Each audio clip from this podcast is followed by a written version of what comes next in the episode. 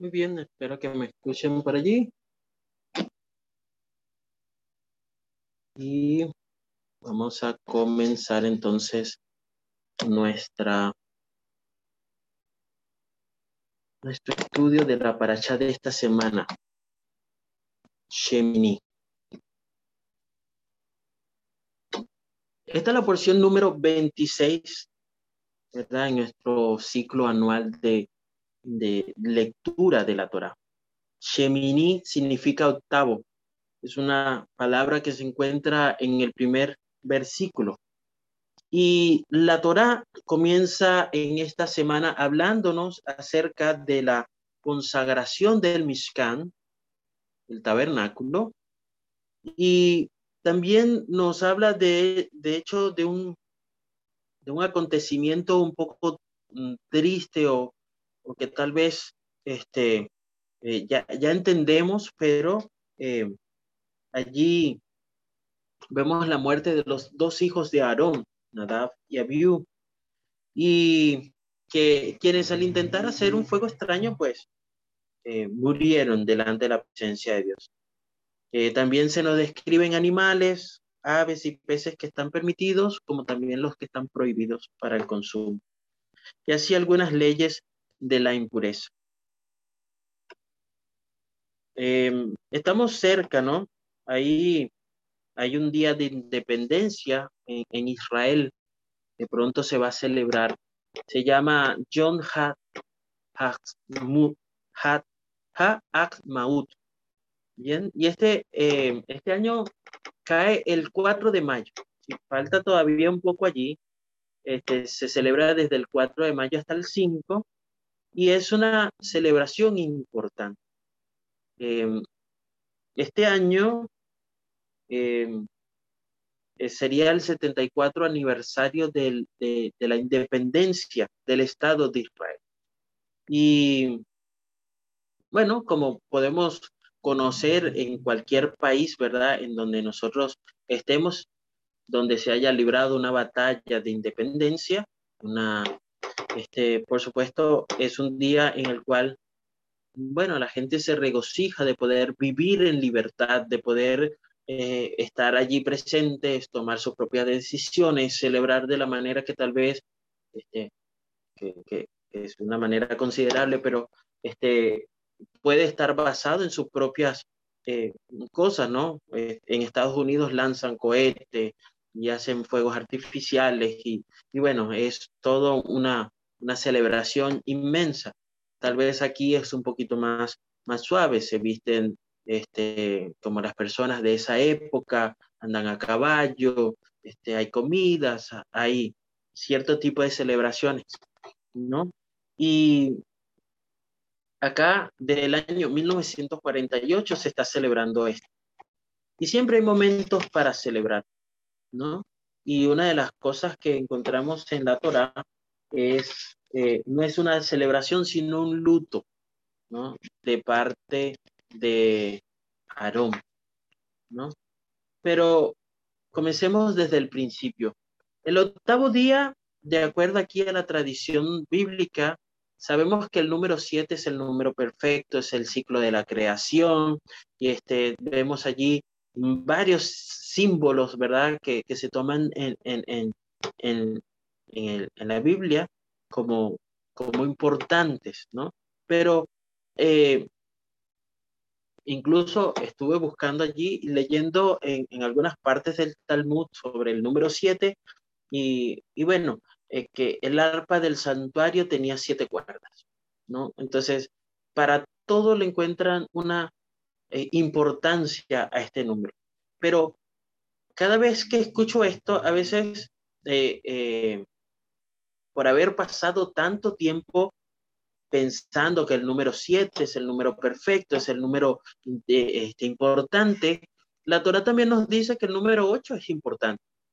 Pero mi mente se cierra en que la semana tiene siete días, no hay ocho días, ¿no?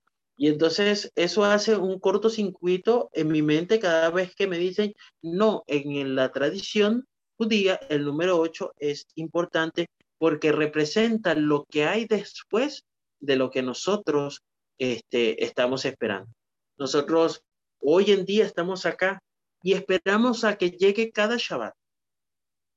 Y en la próxima vez que termina el Shabbat, vuelve a comenzar la semana. Pero la Torah, el Tanaj, nos indica de una manera especial que ese octavo día es, no es la finalización de este Shabbat, sino lo que nosotros conocemos como el Olam Jabá, o el mundo mesiánico, lo mejor de lo mejor. Después del Shabbat continuaremos con la delicia de estar viviendo con el Mashiach en la Nueva Jerusalén. Por lo tanto, ese día tiene que eh, apuntar, como dice, ¿verdad?, al Mashiach, que está vinculado a la presencia divina.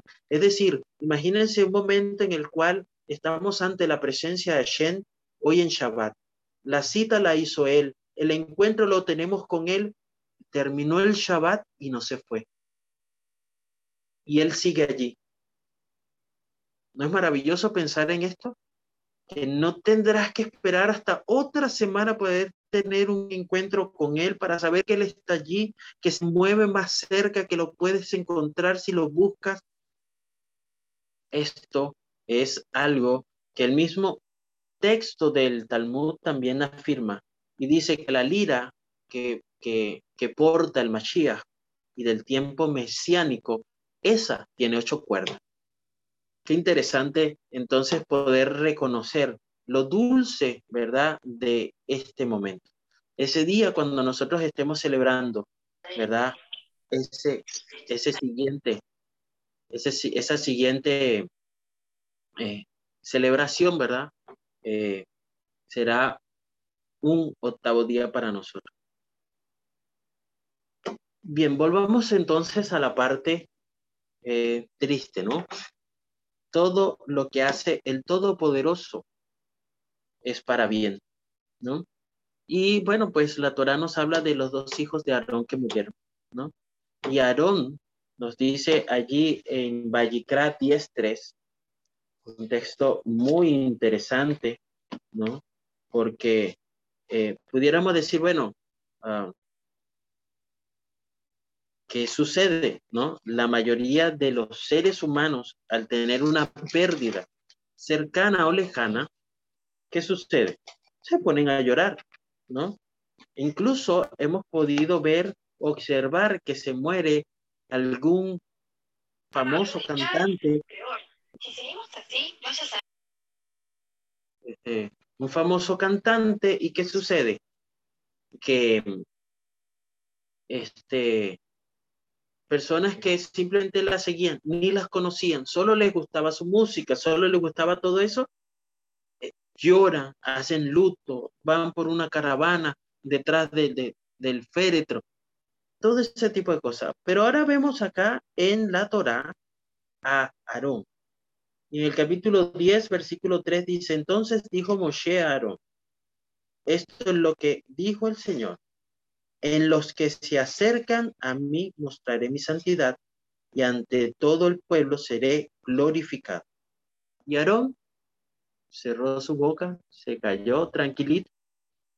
Y la pregunta es, ¿por qué lo hizo? ¿Qué sucedía en su mente? ¿No? Entonces, ah, leí esta, varias historias, ¿no?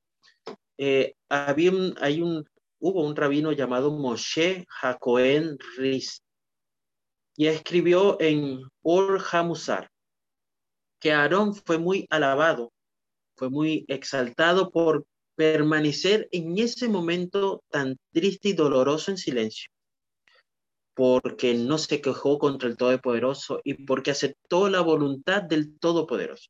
¿Por qué? Porque antes de que algo suceda, uno puede ser capaz de tomar medidas para evitarlo, ¿no?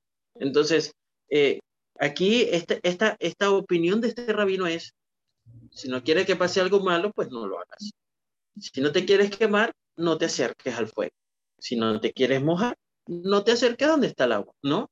Entonces, esa es una, una parte eh, fácil de completar. Pero leía en el Talmud también que había un, un rabino eh, famoso que se le murió un hijo. Y los demás rabinos venían a hablar con él. Y está relatado allí, ¿no? Y dice, dice, este, bueno, rabino, no se aflija. Mire, mire que cuando David perdió a su hijo, se consoló con su esposa y tuvo a Salomón. ¿No? Y él le dice, no, pero ese no, no, me estás consolando. Llega otro rabino y dice, permítame decirle algo, rabino. ¿Sabe qué? Recuérdese a Job que perdió a todos sus hijos, todo el mundo, y mire, y el Señor lo consoló y le dio. Y así, acuérdese de Adán y Eva, que perdieron a un hijo y luego le dieron otro. Y así como que cada uno de ellos, ¿no? Iba diciéndoles, eh, perdón.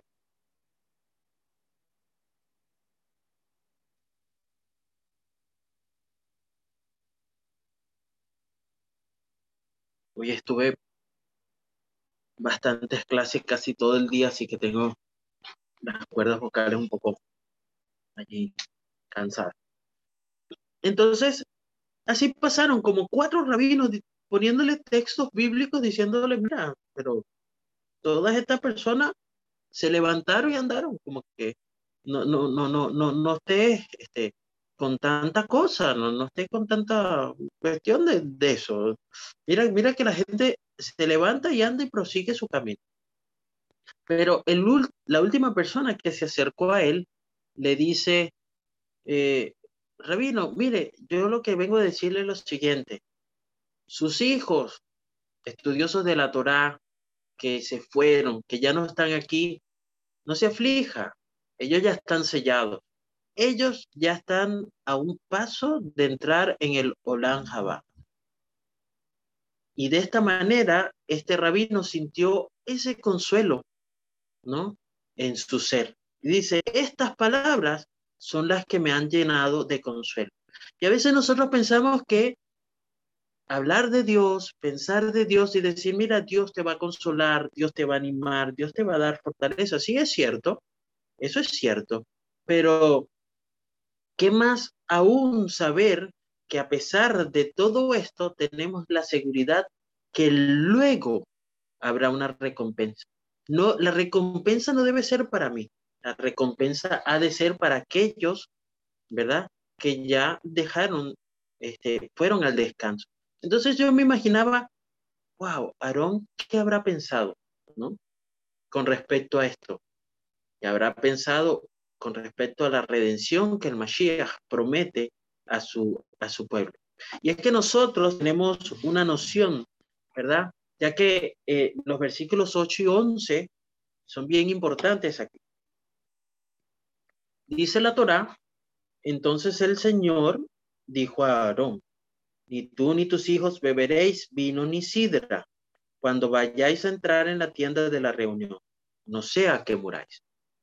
Decreto por decreto perpetuo para todas las vuestras generaciones, para que podáis discernir entre lo santo y lo profano, entre lo puro y lo impuro, y para que podáis enseñar a los israelitas todos los preceptos que el Señor os ha dicho por medio de Moshe. Esto es lo que le dice el Señor directamente a Aarón. Dice allí, el Señor le dijo a quién? A Aarón. Y cuando nosotros vemos esto decimos, wow, bueno, esto era para los sacerdotes, era algo, un decreto, un estatuto perpetuo. Pero ahí hay un problema, porque Levítico 11:45, ¿verdad? En esta misma para allá, Dice, porque yo soy el Señor que os hago subir de Egipto para ser vuestro Dios. Sé pues santos porque yo soy santo. Y cuando hablamos de santidad, recordamos que es ser apartado, ser colocado, ¿verdad? Para un servicio especial. Y en este caso, cuando hablamos de la santidad que pide Dios, es para su servicio, apartado para su servicio. Y el pueblo de Dios debe ser santo y capaz de diferenciar lo limpio y lo impuro, ¿no? Como nos dice acá el versículo del 8 al 11. Pero ¿qué nos afecta a nosotros? La Brit Hadashah ha dejado claro que cada creyente es un sacerdote, es un Koanim. Allí el libro de Apocalipsis, ¿verdad? Capítulo 1, versículo 6. Dice de la siguiente manera.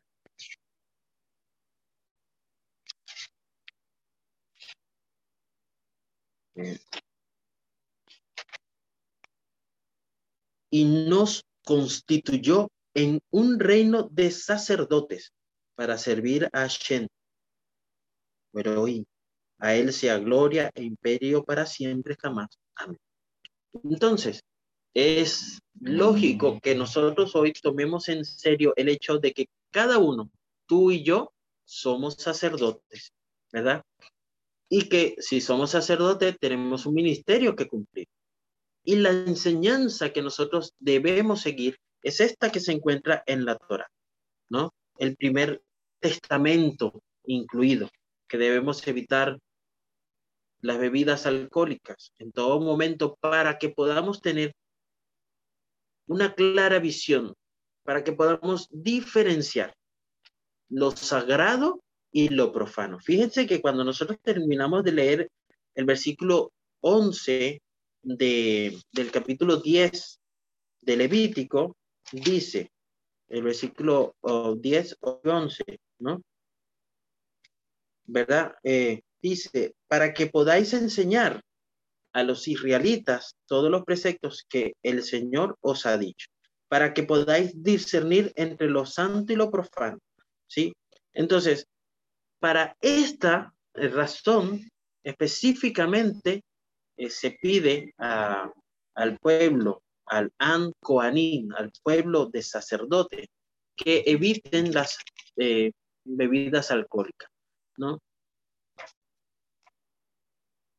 Una de las cosas que nosotros tenemos que ver aquí es, este, y, encontré muchas cosas interesantes porque la Torá dice cuál fue el pecado de, Nabat, de Nadad y Abiú. Claramente fue encender fuego extraño, entrar con ese fuego extraño antes de la presencia de Dios, ¿no? Allí al tabernáculo. E, e, es lo más claro, pero allí eh, los sabios enumeran más de una opción, enumeran cinco, dicen, eh, que pudo haber sido que murieron porque entraron ebrios, porque no se habían cortado el cabello, porque no llevaban las vestimentas sacerdotales adecuadas, porque mm, pues eh, llevaron un fuego extraño, porque al hacer esto no consultaron con Moshe, ni entre ellos antes de traer el fuego. Es decir, no eran los únicos sacerdotes, ¿verdad? Había este, varias personas allí sobre los cuales poder tomar la decisión. Otros dicen que no se casaron, ¿no? Otros decían que porque, bueno, estaban tratando de cambiar la situación del liderazgo de Moshe y Aarón y decir, bueno, ahora somos sacerdotes, ahora tenemos es con qué este, presentarnos aquí, somos independientes, ¿no? Pero esto nos enseña algo. Por más que nosotros podamos tratar de decir, de identificar la naturaleza que tiene el pecado, ¿sí? Que la Torah dice es e, e, ese fuego extraño, este, ¿por qué pensar que otro tipo de cosas pudieran haberle acarreado o llevado a tener el mismo problema? Porque obviamente no tuvieron otra oportunidad de entrar sin las ropas sacerdotales. Obviamente no tuvieron la oportunidad de entrar este, sin cortarse el cabello como para saber si eso era bueno o malo, ¿no? Entonces, lo importante es que nosotros entendamos que el comportamiento del ser humano puede llegar a ser tan inapropiado que Dios eh, tenga la necesidad de apartarnos de su presencia. ¿Sí? Entonces, cuando nosotros este, hacemos esto, es muy importante. Ahora, veamos el día especial. Hablamos al principio de un día especial, ¿verdad? Pero este día era el día de la dedicación, ¿no? Y eh, no habían aprendido nada ni desde el Sinaí ni hasta ese momento. Pero hablemos de Moshe ahora, ¿no? Porque la, la Torah, el versículo 20, habla acerca de cuando Moshe, este, preguntando a Aarón, el Cohen Gadol, el elegido por Hashem para llevar, uh, para llevar una, una tarea especial, eh, luego de haberse manifestado serio, tranquilo, sereno, aceptar la voluntad de Dios, ahora Moshe, ¿verdad? Encuentra que Aarón ha cometido un error con respecto a una ofrenda y viene Moshe y lo censura. Tal vez dice, mira, este, no, no, no acabas de ver lo que pasó, no estás al tanto, o sea, fue que no hablaste porque estás en shock y de repente haces esto, ¿no? Pero vemos a Aarón que explica que su acción estaba basada en, o sea, su conjetura era correcta, ¿no? Y vemos cómo Moshe oye las palabras de Aarón y ofrece, em, le dice, pues, se dio por satisfecho.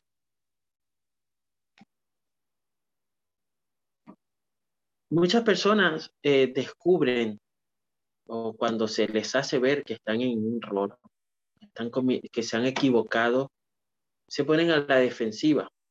Muchas personas no les gusta aceptar sus errores.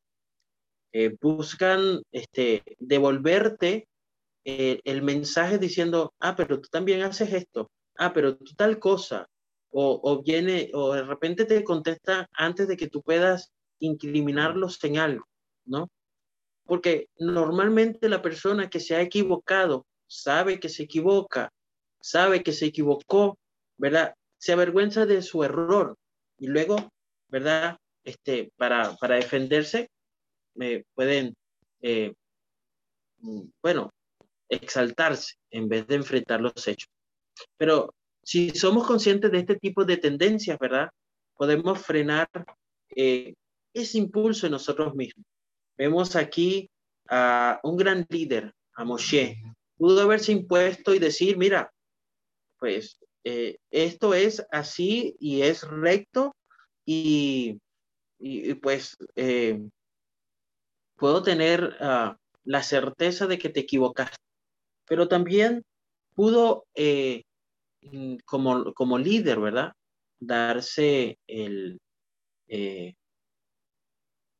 su lugar, ¿no?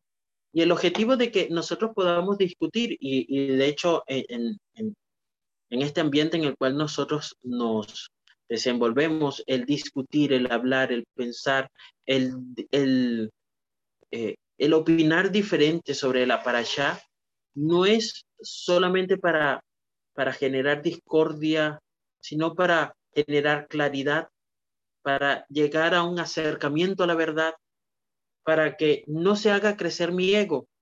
Tal vez este, yo eh, no, no, no es que me sentía con ego, sino que este, cuando, cuando estaba Napoleón, yo llegaba, Napoleón, no sabes lo que, lo que encontré esta semana estudiando la Torah, ni te imaginas.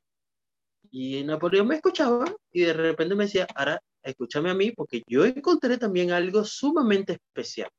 Ese es el tipo de relacionamiento que nosotros debemos de tener cuando hablamos de las cosas de Hashem, cuando hablamos de su palabra, cuando hablamos de sus mandatos, cuando hablamos de sus decisiones para con el ser humano.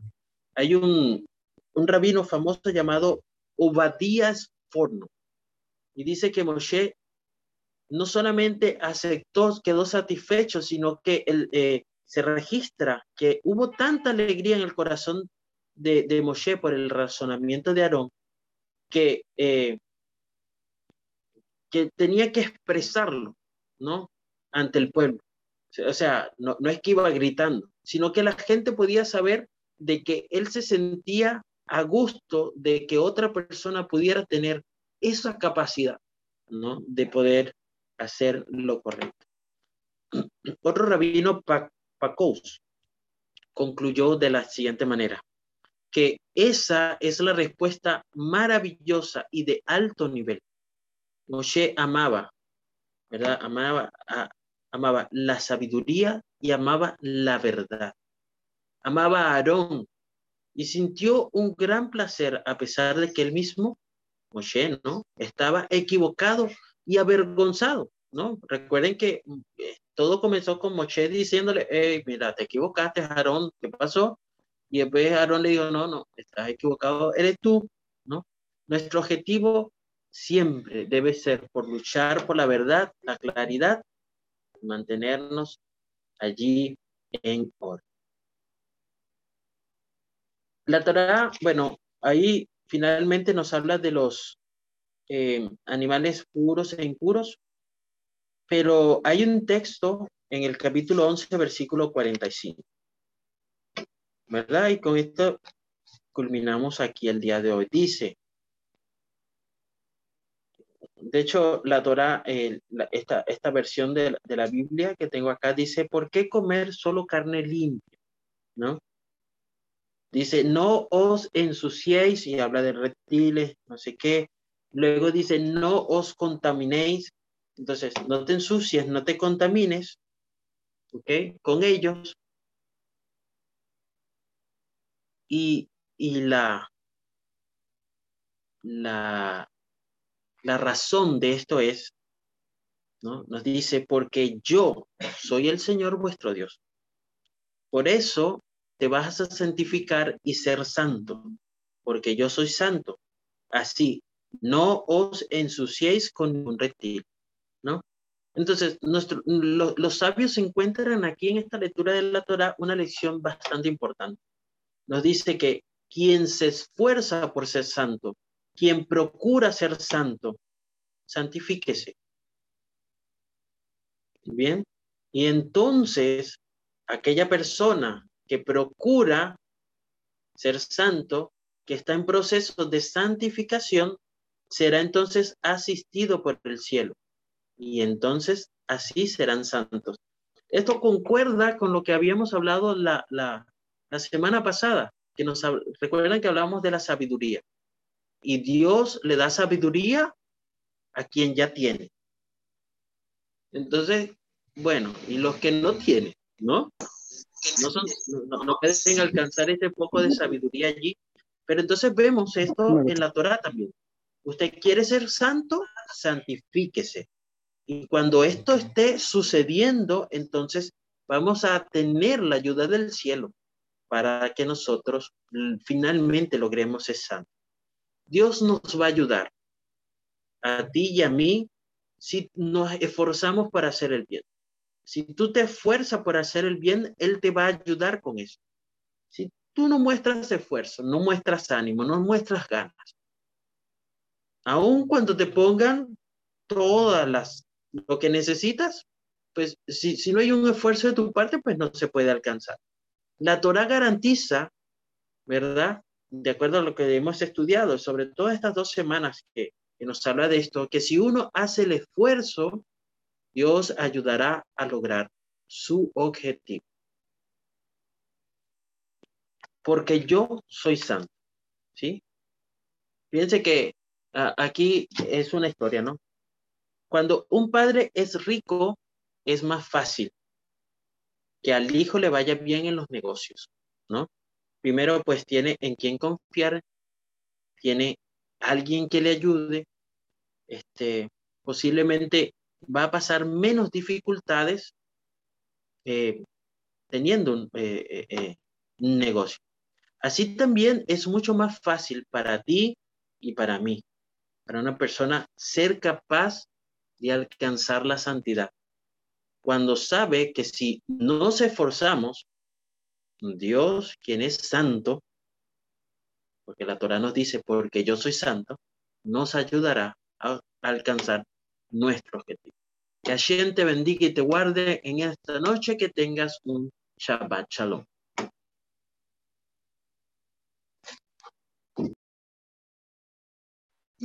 Amén.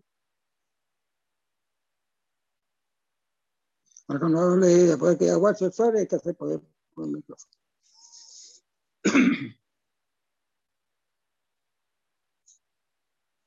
Digo ahorita. Que no se puede ahorita. Ya cuando ahí dicen. eh, Muy bien, vamos a buscar a Don Olan. Ajá.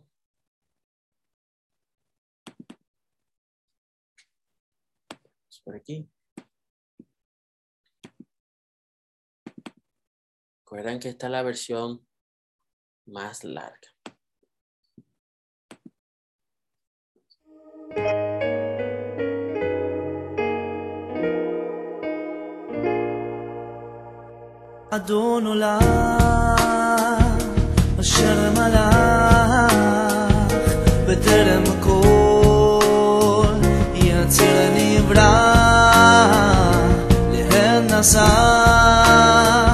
וחפשו כל, עשי מלך, עשי מלך שמו נקרא. ואחרי ככלות הכל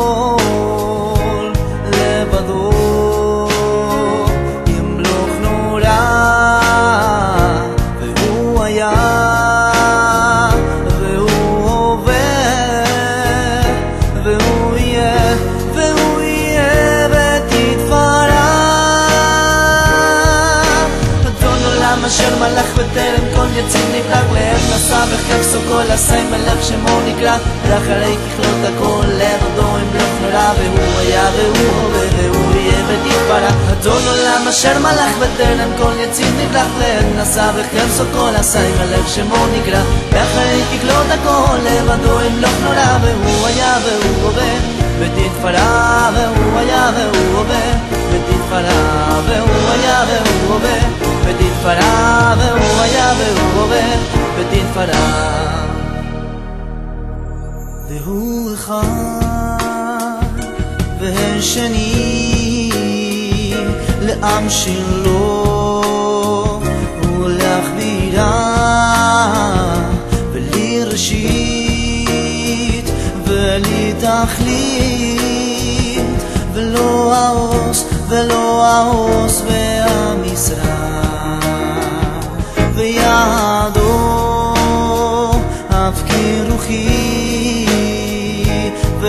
והתישן וההירה ועם רוחי גביעתי השם לי, השם לי ולא אשר מלך בטרם כל יציב נברא לעת נשא וחפשו כל עשי מלך שמו נקרא ואחרי ככלות הכל לבדו ימלוך נורא והוא היה והוא הווה והוא יהיה ותתפרע אדון עולם אשר מלך בטרם כל יציב נברא לעת נשא וחפשו כל עשי מלך שמו נקרא ואחרי ככלות הכל לבדו ימלוך נורא והוא היה והוא הווה ותתפרע והוא היה והוא הווה ותתפרע והוא היה והוא